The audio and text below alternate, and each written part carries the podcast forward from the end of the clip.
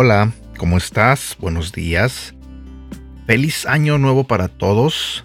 Sé que muchos de nosotros estuvimos celebrando eh, el inicio de este nuevo año.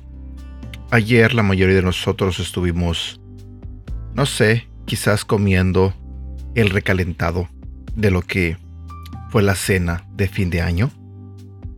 Y también sé que muchos de nosotros empezamos este año con metas nos hicimos metas, nos propusimos a hacer cambios, promesas.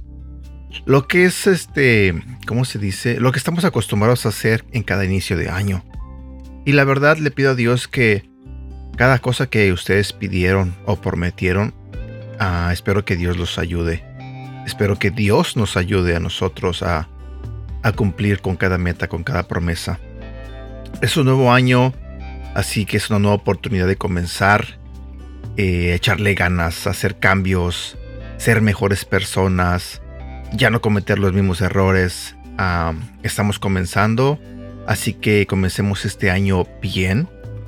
Y qué mejor que escuchando de su palabra, qué mejor que ah, empezando nuevamente una relación con Dios para aquellos que se alejaron o para aquellos que nunca tuvieron una relación con Él. Este año 2023 le pido a Dios que sea un año bueno para todos nosotros. Le pido a Dios que nos cuide, que nos proteja, que nos ayude siempre en cualquier situación que estemos pasando.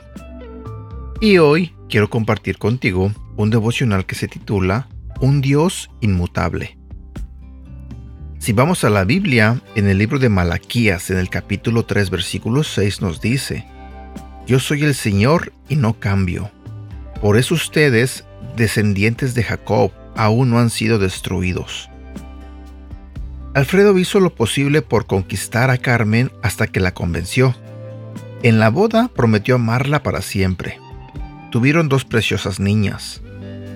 Todo parecía normal hasta que un día él le dijo, quiero el divorcio.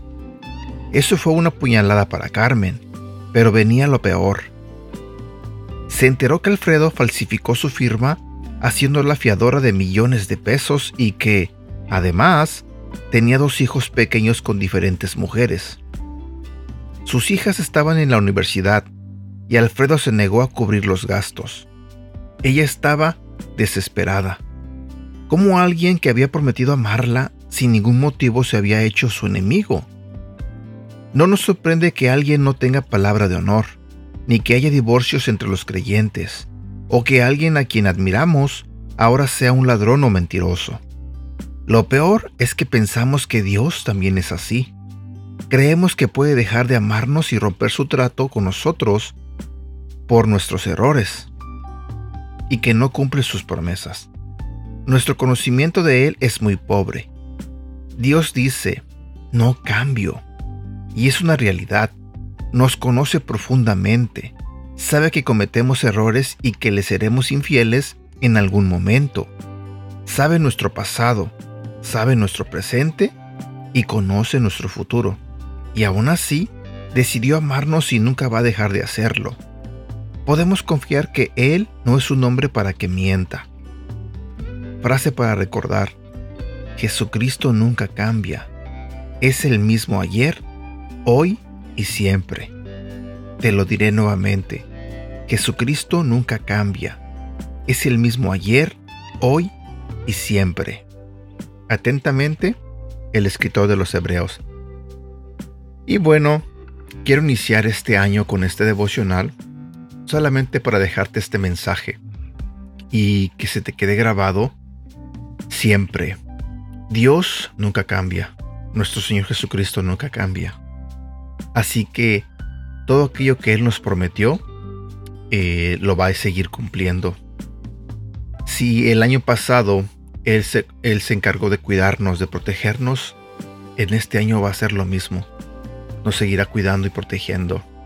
Así que te invito a que sigas creyendo en Él, sigas confiando completamente en Él y que pongas tu vida, que pongas todos tus planes de este año en sus manos, para que Él con su misericordia, con su amor, bendiga tu vida de mil maneras. Así que ah, espero que estés iniciando este año 2023 con entusiasmo, con emoción, con energía y que, como dije al principio, que este año sea un año mucho mejor que los años anteriores.